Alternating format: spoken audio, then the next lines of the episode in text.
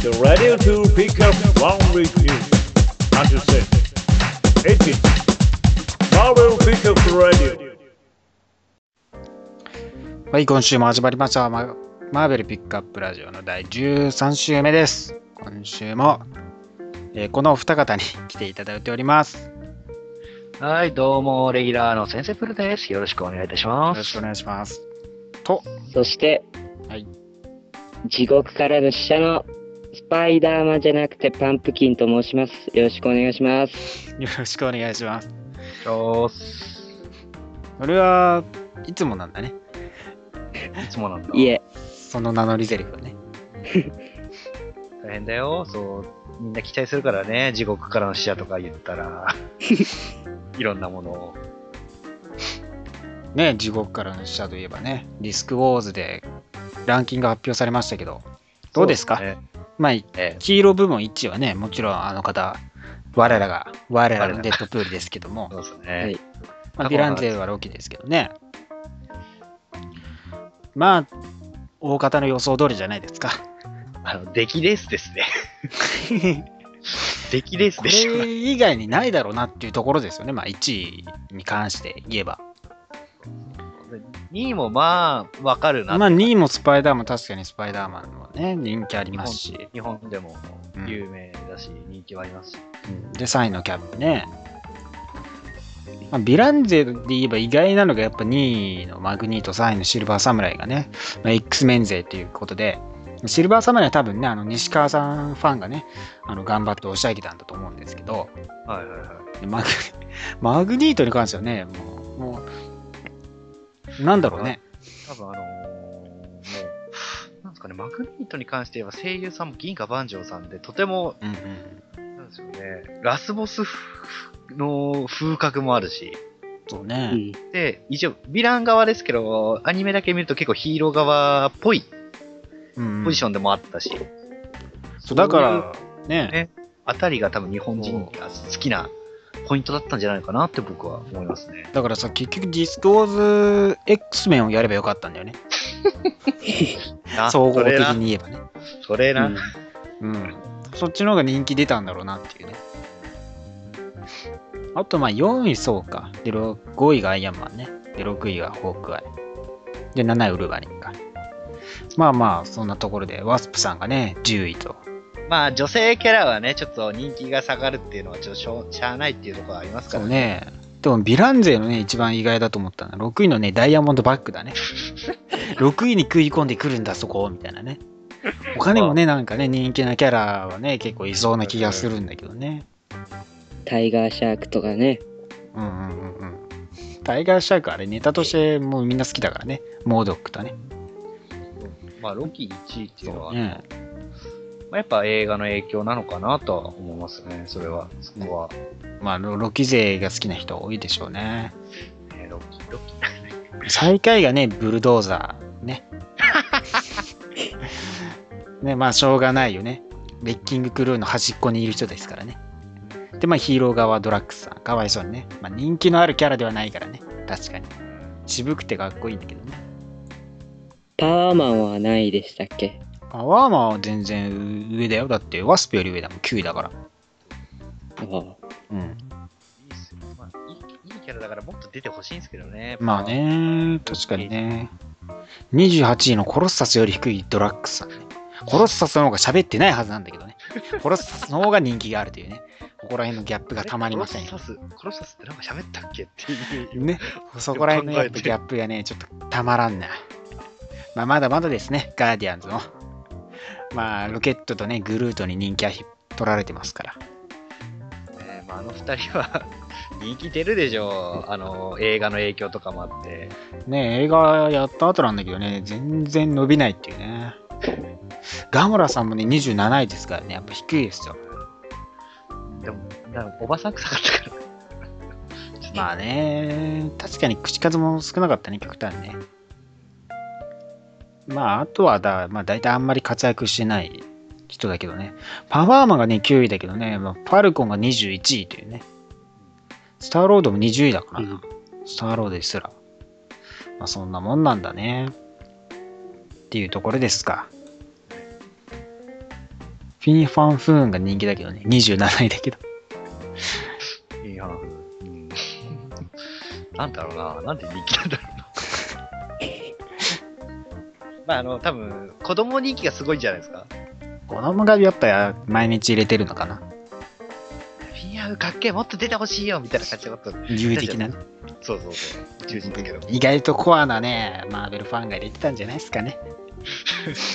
さあ、というところで、つ今週のピックアップニュースに行きたいと思います。はい今週はいは初めはですね、映画関連から、えーうんアメイジング・スパイダーマン2ガーディアン・オブ・ザ・ギャラクシーがですね、オスカーのメイクアップ部門にリスト入りしまして、はいえーガーディアン・オブ・ザ・ギャラクシーとキャプテン・アメリカ、ウィンター・ソルジャーがクリティクス・チョイス・ムービー・アワードにノミネートされております。そして、不名誉なキャプテン・アメリカ・ウィンター・ソルジャーが最もミスがあったえー2014年のモスト・ミステイク・リビンリドゥン・ムービーにノミネート1位に輝きましたね。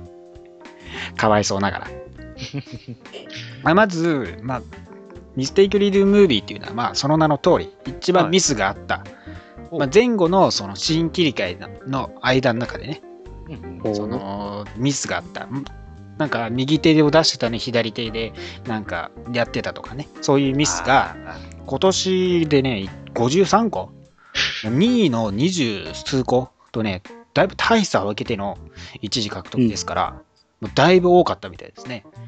えー約2分半に1つあったらしいです。ーひどい。まあ、ストーリー的に言えばやっぱり評価高いですからね、キャプテンアメリカは。この名の通りね、だって、あの、チョイス、リリクリティクス・チョイサー、チョイス・ムービー・アワード。まあこれ、批評家の、評価が選ぶ映画、映画の賞ですから、まあそちらの方にもね、ノミネートされたっていうことですから。まあ、アメイジング・スパイダーマン2に関してはね、まあ、最近いろいろね、ありますし、特に映画関連ではね、2はダ作だと言われることも多いですから。まあね、このメイクアップでね、部門に入ってよかったんじゃないですか。うん。だって唯一じゃないですかね、先週でもありましたし。はいショーは、まああれ、スパイダーマンだけ完全に無視されてましたからね。そうですね。全然なかったから。うん。ようやくっていうところですかね。まあ、よようやくね、ああの、マーベル映画全部、ね。ね、なんか、何かしらのね、賞のリストに入りましたけどね。まあ、取るか取らないかは。まあ、ガーディアンズの方が取るでしょうん。でしょうね。ガーディアンズだと。う。僕もこれを比べると、まあ、ガーディアンズだろうなっていうところが大きいですよね。キャップとやっぱガーディアンズが一番、なんつうのか、賞が、ノミネートが多くて、やっぱそこら辺をね、キャプテンアメリカのストーリーも良かったし、ガーディアンズのね、意外と、その知名度の割にね、本当にいい作品ができましたから、うん。まあ、今後にも期待というところですよね。そうねまあ。来年、どの映画がオスカー取るか気になりますよ。アベンジャーズあまあ来年つっても今年のだからね。ああ、今年のか。そうそうそう。ノミネートは今年の映画でやるからね。ああ、そうか、間違えた。そうそう。来年の2月とかかなう。ん。賞自体は発表はね。まあだからガーディアンズとね、やっぱウィンソルが何かしらね、オスカー取って、やっぱコミック映画があんまり評価されない時代をね、終わらせてほしいなっていうところありますよね。えうん、なんかね、ちょっと色物目で見見られちゃいますからね、コミック映画っていうだけでね。ーまあ、日本の、日本も同じですからね。それはそれで。まあ、だから、ねだからそこで、アメコミはね、頑張ってほしい。うん。トランスフォーマーはどうなったすっごい舐めてる。あ、ウルトロンかな？あトランスフォーマーも割とでもなんかノミネートは確かされてましたけど個人的にはまあ面白かったは確かに面白かったけどねでもなんかもうちょっとトランスフォーマーまたやるのかみたいな ところがあるからななんかもうちょっとねこう違うキャラクターがね、やっぱ出ればいいと思うけど、コンボイもね、ずっとずっとコンボイだしね。そろそろあの正義の破壊大帝出してることですかね。やっぱまあ G1 らへんを攻めるのが一番いいんじゃないかな。原点回帰的な。うん。マイケル・ベイに爆発を取ったら、どういう映画ができるのか。うん、そうだね。確かにそうだね。タイムラグがあるね。そうですね。宇宇宙からの更新かな。まあ確かに他の映画も様々気になりますけど、まあ来年頭、オスカーね、時に映画賞どこが取るのか注目していただきたいと思います。では続いてのニュースに行きます。はい。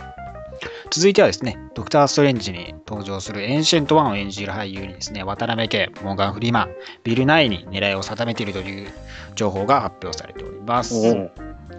まあ、ドクター・ストレンジね、先週、えーベネディクト・カンバーバッチカンバーバッチさんがね、やったぜ。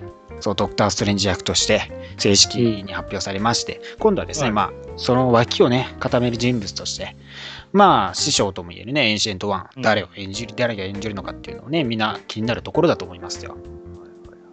うんまあ、オリジンストーリーはやらないとは言ってますけどね、まあ、うん。ソーサラースプリームになる過程とかね、そういうところを描く可能性もありますから、まあ、師匠としてね、出るのは確実視されてるところもありますからね。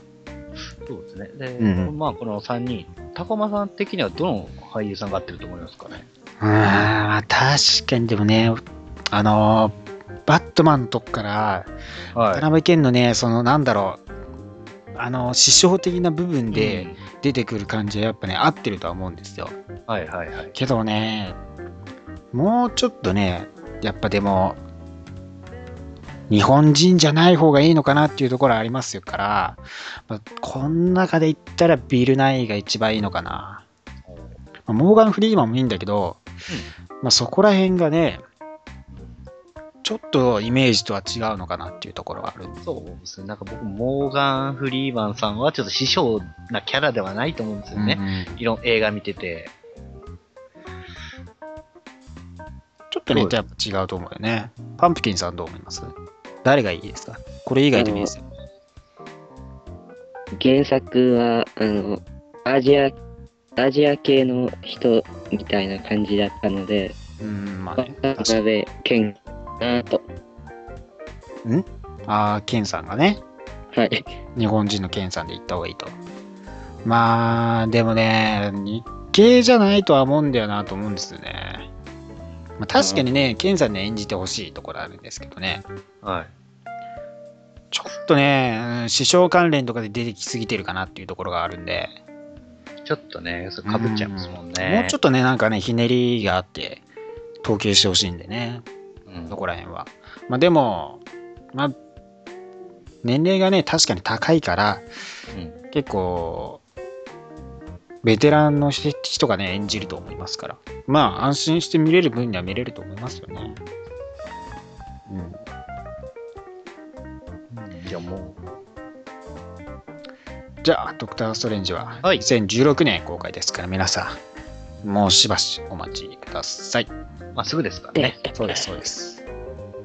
それでは続いて、はい。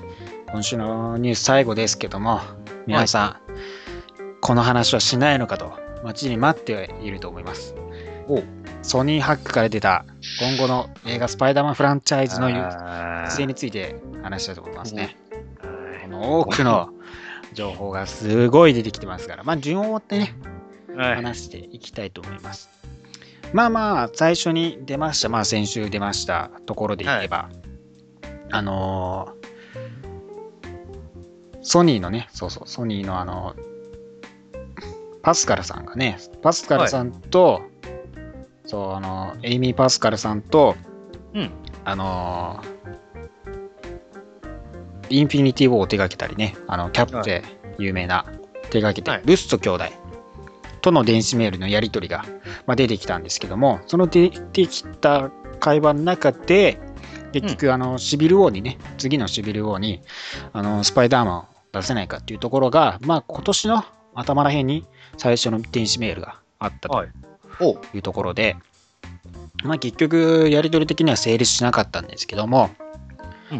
まあ、その後ね、また、あのー最近10月まあ、県に電子メール送ったらしいんですけども、まあ、はい。そこら辺では、なんと、ルッソがスパイダーマン作品を作りたいというところで申し出たらしいんですけども、まあ、パスカル自体はですね、ルッソの申し込みには答えなかったらしいので、結局どうなったのかはわからないんですけども、はい。まあ多分でもね、ここら辺はやることでは、今やらないとは思うんですけどね、他の人がやると思うんで、まあ次にマイケル・デルーがコロンビア、コロンビア映画の映画制作者、映画制作者、マイケル・デルーカとエイミー・パスカルのやりとりの中で、まあシニスター6とはい。シニスター6においてベノムかカーネージを導入したいというところで、まあ彼はですね、あの、アルティメットシリーズのベノムが好きで、ほそこら辺の、それに似たね、シンビオート関連、宇宙からのやつじゃなくて、作られてできるような形のベノムを作りたい、なんていう話もあったり、うん、それだとな、やっぱりな、2なんだよな。2でちょっと伏線やってけば。まあね、2でねお、おじさんのとこでね、お父さんだ、お父さんのとこでね、やっていけばよかったんですけどね。まあ、あと、2014年の10月現在ね、あのアンドリュー・ガーフィールドがフランチャイズの外側にいるんじゃないかという情報も伝えられまして、まあガーフィールドが7月に会社のディナーにね、その呼ばれたんですけど、それがね、欠席したらしくて、まあお経営陣にその侮辱されたと。経営陣が侮辱されたとみなされて。まあ、結局、もう、アンドリュー・ガーフィールドのスパイダーを見ないんじゃないかという情報のところにおいて、さらに追い打ちをかけるのが、うん。まあ、そのスパイダーマンを結局前にも出ましたリブートして軽いリブートしてまあ全く別のスパイダーマンにしようじゃないかというところが結局あるんですよ。結局ですよ。まあマーベルでもはまあ自分たちのうん。ところに持ってくるときは、ま あ白紙にしてオリジナルのやりたいと。で自分たちでやる、マーベルでやるスパイダーマンとしては、若いティーンエイジャーとしてのヒーローと自分の生活のバランスを取ろうとするところに集中したいと。で、ロマンスは、まあ、脇に置いといて、散々やってきたから、まあ、それは脇に置いといて、メインはその自分のティーンエイジャーとの、まあ、昔のスパイダーマンのね、コミックのところのような感じで集中したいというところで、で、ソニー側も、うん。結局はあの、大人のスパイダーマンも、その、オリジンとかまあみんな知ってるし、まあ、恋愛ものも5個やってきたから、まあもうそこは大人のスパイダーマンとして、スパイダーマンとしても活躍してるキャラクターでちょっと違うのやろうじゃないかというところがあるんで、まあもしかしたらこのままだとやっぱりアンドレ・ガーフィールドじゃない人が演じるんじゃないかというところがやっぱ有力視されてるんですよね。残念ながら。い。残念ながら。まあ結構好きだったんですけどね、あの俳優さん。よかったですよね、だって。ガーフィールド自体もスパ、ガーフィールド自体もスパイダーマンが好きですからね。まあね、スパイダーマン好きな人多いよね。っていうか、スパイダーマン嫌いっていう人逆に聞いたことないよね。ね。等身大のヒーローですからね、そうそうそうあんまりない。うん。悩むし。そう。あと制作サイドとしては、マーク・ウェブを起用しないで、まあソニーはフィル・ロードとクリス・ミラーにアメイジング・スパイダーマン3の舵を取ってほしいなんていうところもあったり。まあ、あとソニーは、あとね、大人のスパイダーマンでクレイブンズ・ラストハンド、ラストハントをやりたいなんていうところもありますね。うん。まあ、あとは、最近の情報ですと、まあ、シビル王はね、あのーやんやん、出るんじゃないか、出るんじゃないかっていうね、このこういうソニーのハックのせいでね、いろいろ言われてますけども、やっぱりね、まあ、キャップのシビル王は、まあ、スパイダーマンなしでいくというところですね。まあ、脚本も仕上がってるみたいですから。うん。そしてシニスター6の脚本もね、もう完了したらしいので、そこら辺も気になります。気になるところですね。うん。まあ、あとはまあ、みんな別に興味ないと思うんですけども、バグマン、あの、ボンバスティックバグマンが凍結されてて使えない。あと、スパイダーマンハム、ピーター・ポーカーも凍結されてて使えないという残念なね、ことがありますね。マジですか？う残念ながら。ーわ、スパイダーハムだ、使ってほしかったな。ねあのー紙袋を頭にかぶったね、ファンタスティック4のコスチュームを着たスパイダーマン、バグマンも出ませんから、なんだ俺の好きなスパイダーマンが。どうですか？これらのニュース聞いて。とても残念で仕方がありません。それ最後のとこだけやろ。いや、あの、まあ、総じてみて、やっぱりね、その、うんでも俳優さんも変わっちゃうし、そのね、もうハムも出ないし。そうね、確かにね、そこら辺の、だから、あの、噂された、っていうか、スパイダーマンハックで、ね、そういえば流れた、あの、ギャグアニメなんかに登場させようなんていう話もあったらしいですからね。それが凍結されちゃってダメらしいですから。残念ながらね。残念ですね。結局、どうだろうね。まあ、マーベルに、まあ、6対4で権利を共有して、それやる、作るなんていう情報もありますけど、まあ、それは、そうそうないんじゃないかなと思うんですよね。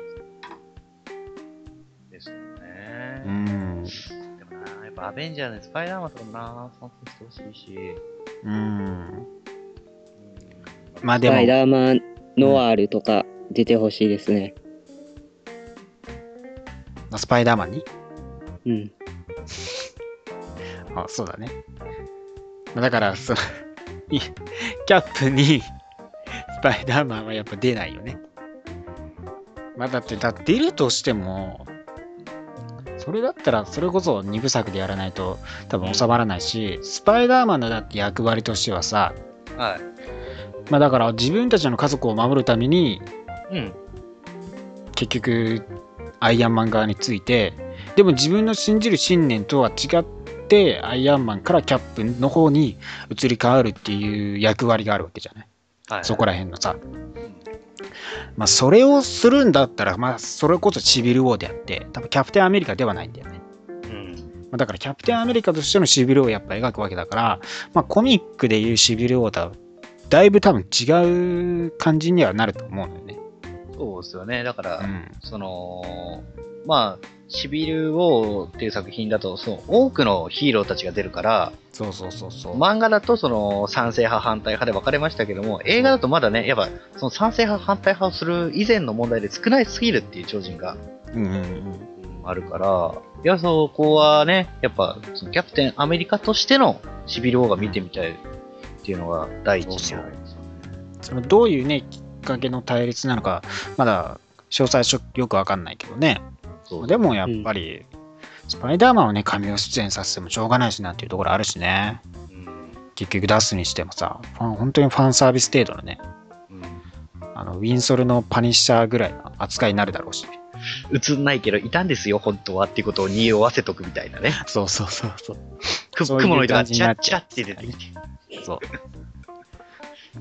前にも、あの、アベンジャーズでオズコープ社が出るっていう噂もあったような、なかったような。そういえばあったね。うんまあそれもだからさ、結局さ、スパイダーマンとのフランチャイズに関してやるやらないっていうところもあったから、まあ、そこら辺で出た噂なんだけど、まあ、それもだからね、まあ、ソニー自体とはそんなに別に仲が悪いわけではないからね。ソニーとかね。そうそうそうそう。別に何も言わないけどね。そうそう。だから、まあ、今後ね、確かにフェーズ3やっていく中で、なんかフェーズ4に向けてね、新しいものを投入するっていう意味で、スパイダーマンが出てきたらいいなと思うけどね。うん今の感謝って正直いらないからね。まだまだだってアベンジャーズとしてキャラやり出したいキャラとかやりたいストーリーが多くあると思いますから。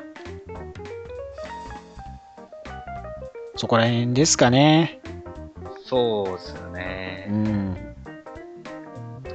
さあ、というところで今週のニュースはこんなところで終わりにしたいと思います。はーい。はい。そして今週のリーフレビューに行きたいと思います。今週はですね、キャプテンアメリカ、えー 10, 10巻ですね。おキャプテンアメリカ10巻ですけども、キャロル・ダンバースとしては、なんと100巻目に当たります。おーすごい。キャロル・ダンバース単体で100巻です。おういやついに大台に来たわけですね。まあ、ミス・マーベル含めというところですけど、まあ、そんな記念館でですね、ちょっとね、サイズアップされてまして、20 30何ページぐらいあるんですけど、うんこれね、なんと豪華なところで、はいはいはい。これね、アーティストがですね、3人にわたってね、書き継がれていくんですね。おうおうまあ、絵のトーンが確かに変わるんじゃないかっていうところで、まあ、懸念はあると思うんですけども、まあでもね、そこら辺の区切りはね、良くて、全体のトーンとしてはね、やっぱね、流れはいい感じですよ。あんなんだろう、逆に、その別に絵柄は多多少変わるんだけど、まあ、トーン的には一緒な感じはあるし、だからといってね、急に切り替わったから、まあ違和感はないとは言わないけど、別に読む分には普通に読んでいけるし、ある意味で一冊で3つ得するようなね、それぞれの絵柄は味がありますから、そこら辺の表現も確かにね、いいと思います。まあでもね、まあ、3章くらいにね、区切れるんで、そこら辺の区切り区切りで変わってるので、まあ、そこまで違和感はないんですけどね。まあ、ストーリー的にはですね、まあ、クリスマスキャロル、まあ、キャロル・ダンバーズのキャロルとはい。かけてますね。そのストーリーのパート1なんですけども、最初ですね、まあ、ヴィランがいまして、ヴィランという女の人のヴィランがいまして、まあ、グレイスっていうね、人がいるんですよ。まあ、それはね、キャプテン・マーベル誌、このキャロル誌で出てきた最近のヴィランなんですけども、まあ、この子が、この人、この子じゃない、この人が、その、ネズミをね、なんか、頭に変なもんつけて、ネズミを操作して、その学校とか襲ったり、いろんなとこ襲いに行っちゃうんですよ。はい。で、まあ、その中にね、あの、キット・レナっていう子知ってます？いやー、ちょっと知らない。最近ね、キャプテン・マーベル誌で登場した女の子なんですけども、まあ、キャプテン・マーベル、キャロル・ダンバースのね、大のファンで、はい。まあ、キャロル・ダンバースの衣装を着たりしてるちっちゃい子なんですけども、結構最近ね、そう、表紙出てきて、ちっちゃい女の子でティーンエイジャー可愛いんですけど、はい。この子とまあ仲間3人でいて、そこら辺のカーボーイハットとか、うんその投げ輪、を持ってて、そこでね、その彼らをですね、まあ、スーパーパワーがあるわけではないんですけど、まあ、そこの投げ輪とか使ってですね、逃げるのを助けたりですね、してて、すごい活躍してるんですよ。はい。まあ、第2章的には、あのジェシカ・ドリューとの話になってまして、はいはいはい。まあね、ジェシカ・ドリューはね、その、自分と同じような境遇の、まあ、キャロルとの話だったり、うん。で、そこら辺に出てきそれから、フラッシュバックから、今のネズミとの、その、襲われてきたネズミからこうね、倒す描写に変わっていって、そこら辺がね、なんつうか、なんだろう、同情の意味もね、ちゃんと理解してて、そのキャロルの対しての会話とかがね、やっぱなんだろう、似た者同士感が出てていいんですけどね。おうん。まあ、古くから割とアベンジャーズが2人いましたからね。まあそっから、つあのージェームズ・ロース、パイアン・パトリオットはい。の方に変わりまして、まあ、そっちはね、そっちの方で何を言うかという、何を意味しているかというと、はい。あのー疑わない心。どんな相手に対しても疑わない心。まあなんかね、女性が登場するんですよ。キャラ、あの、キャプテン・マーベルの服着た。でなんか、こう、代わりに着てるんだみたいな。代わりやってるんだけどみたいな感じになってて、まあ騙されちゃうんですけど、後ろから殴られたりうんして、で、爆弾セットされてみたいな。知らず知らずのうちに。で、まあ、パトリオット飛び出っちゃう、飛び出しちゃうんですけど、はい。で、そこで、本物ね、その、キャロルに会いに行って、で、キャロルに抱きついたと思ったら、そのまま背中のその爆弾を取られて、あの、難を逃れるんですよ。そういう3章にわたってのストーリーで、で、結局、キャロルはね、その、今、X メン系のキャラクターの、あの、ロックスター、うん。あの、ライラ、うん。ライラと言いまして、はい。ライラ・チェニーと言って、で、結局、最後には地球に、地球のニューヨークの方に戻ってくるというところで終わるんですよ。まあ話的にはね、3, 三章にわたっての、なんか、あんまり繋がってないようで、まあ、繋がってる部分もあったり、で、各々の章で、なんか、訴えかけるような部分もあったり、まあ、チームワークを学ぶキットとか、まあ、同情を理解している同僚的なね、友人としてのジェシカ・ドリューとか、はい。で人を信じて疑わないジェームズ・ローズとか、まあそこら辺の話が結構割と章ごとに書くスタイルは変わりますけども、なんだろうね、全体的にまあ、あったかい感じのトーンです話は進んできますし、そうですね。聞いた感じ。結構面白いですよ。最近はね、ずっとね、キャロルは宇宙に行って宇宙関係の戦いのが多かったんですけど、はいはいはい。久々になんか地球でのシーンが多くてね、面白いですよ。まあやっぱファン、キャロルファンとしてはやっぱ買っといた方がいいんじゃないですかね。そうですね。買いますね。キャロル大好きですから。キャロルファンはやっぱいいんじゃないですかね。キャロルのこう、可愛い部分が結構会話見えますよ。うん、そう、可愛いですからね。そうそうそう。で、まただ、でね、で、まあやってほしいないとしたら、代替わりした時になんか層のハンマー持ってドゥーム倒す的な感じのことをやってほしいんですけど。やだわ。ありそうでやだわ。でも、宗師もね、まだ判明してないですからね。誰かっていうのがね。いやーなんかね、楽しまあな、早く判明してほしいですね、層の方は。うん、確かにね。永遠の謎になってほしくないですよね。うん。やっぱでもあの母親が一番、いや、それはないと思うけどね、さすがにね。母親がもしもつって、あの、これを持つと若返るとかって言ったことが懐かしいです。いや、本当に若返ってるやだけどね。はい。もう、もう早く判明してほしいですわな。うん。まあ、あとやっぱでも、あと、まあ、あと僕はやっぱオリジナルのビッグ3にも戻ってほしいなっていうところもあるんですけどね。ああ、まあね。アベンジャーズは。まあ確かにそれはあるかもしれないけど、まあでもまだ別にいいんじゃない、まあまあまあ、まだやったばかりですからね。そう。面白チャレンジとしては。はいはいはい。まあ今週の IGN の採点でいきますと、まあ、オオールニューキャプテンアメリカ2巻は8.0。オールニュー X メン34巻。まあ、アルティメットユニバースに行っているところでは7.7。アキサッカン6.5。あブラックウィドウ氏が、えー7.9。このキャプテンバーベルシはですね、8.0ですね。ほう。ガーディアンズの22巻が6.7で、うんインヒューマンズ誌6.3っていうところですかね。あとは。一番高いのがね、意外や意外。ムーンナイトの8.6巻。マジで？ムーンナイト誌結構最近の面白いみたいですから、一読してみたらいいんじゃないですかね。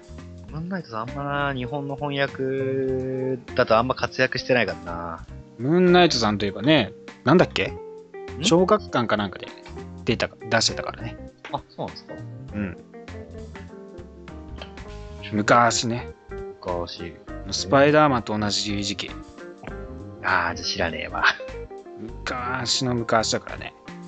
うん。まあでもまあ、アクシスは多分来週ですね。最終巻迎えるにあたっていっぱい話したいと思いますから。もう最終巻ですか？そうです。最終巻9巻目ですからね。来週、ラスト週、どうなるのか、うん期待せずにお待ちししていただけたらなと思います。そうですね。あ、あったんだっていう感じが。というところで、今週のリーフレビューは終わりたいと思います。おーい。はい。それでは最後に今週の話題に行きたいと思います。今週の話題はですね、あなたが読みたい音声シリーズに欲しいタイトルはというところです。何ですか？もらった時に考えたんですけど、やっぱもう、好きなヒーローの ongoing 誌はもうやってるんですよね。おうまあだから、あの、色物として、東映版スパイダーマンが本誌の世界にやってこれかなって。でそれをコミック化動いて。逆にそれをコミック化してほしい。そう、それをね、もう、 ongoing でやってほしいなっていう。確かにでもそれはそれで面白そうだけどね。本編に来る男っつって、スパイダーマンなんかね、受けそうですけどね。確かに色物だけどね。でピーターが、わーおっつって。1話完結だからね。結構いけそうな気もするけどね。ね。いや、なかなかそれは見てみたいです。うん。まあでも確かにね、有名どころはやってるけども、やっぱね、ブラックパンサーもそうだし、はい。あとね、あとなんだっけ、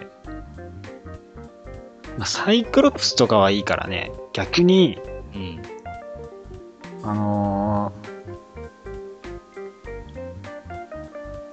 クラコワ？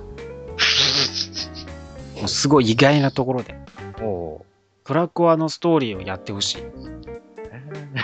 その、誕生から終わりまで。うん。なるほど。またなぁ。なんだろうなぁ。ですごい意外なところだけどね。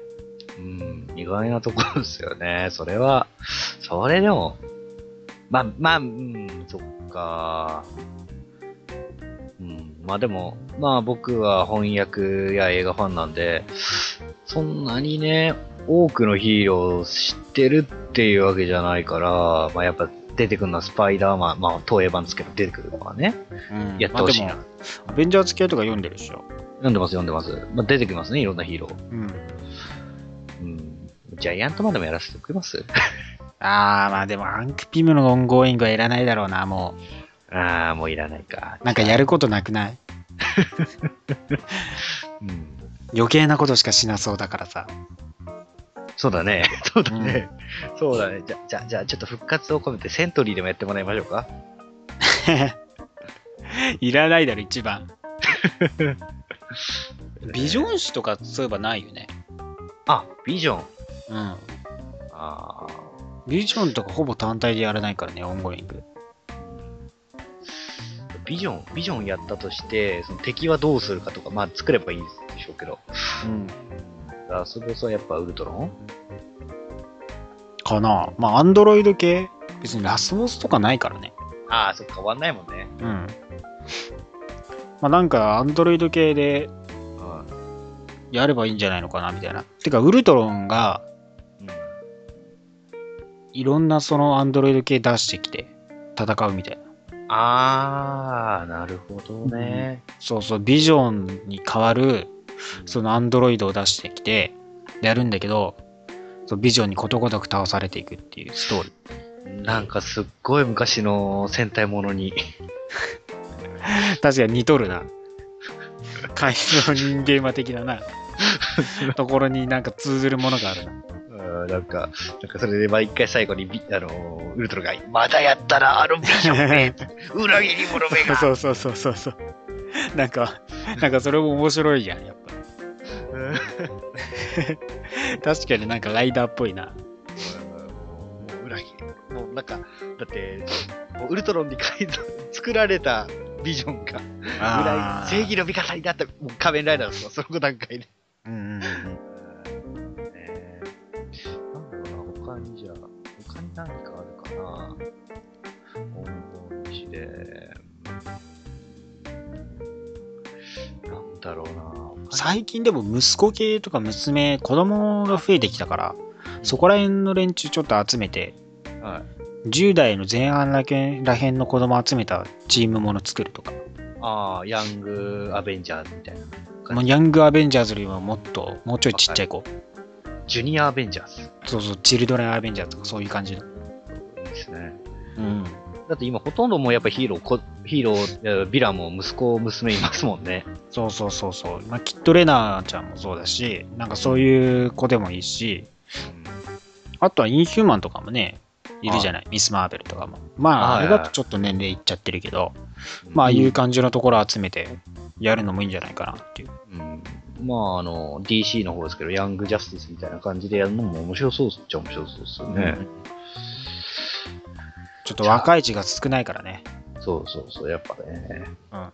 いい年こいたおじさんたちが頑張ってるから。そうそうそう。もう若い世代がね、出てこないと。そうそうそう。30代後半とかだからね。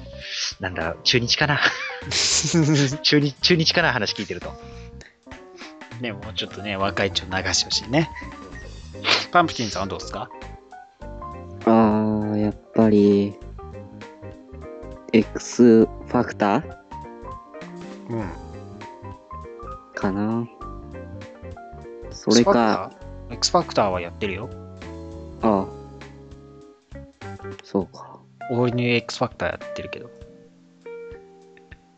あの、クイックシルバーとかガンビットがいるやん。あ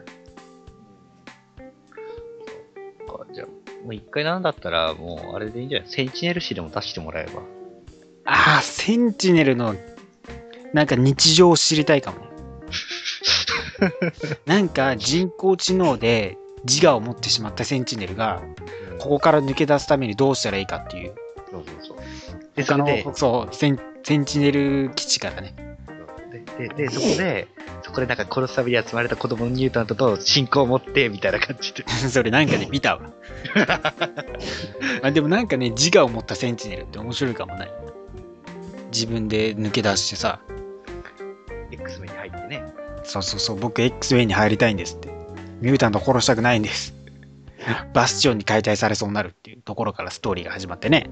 そうそうそう。で、ビジョンと仲良くなったり、そうそうそう。同じ機械同士で。機械系同士仲良くなったりそう。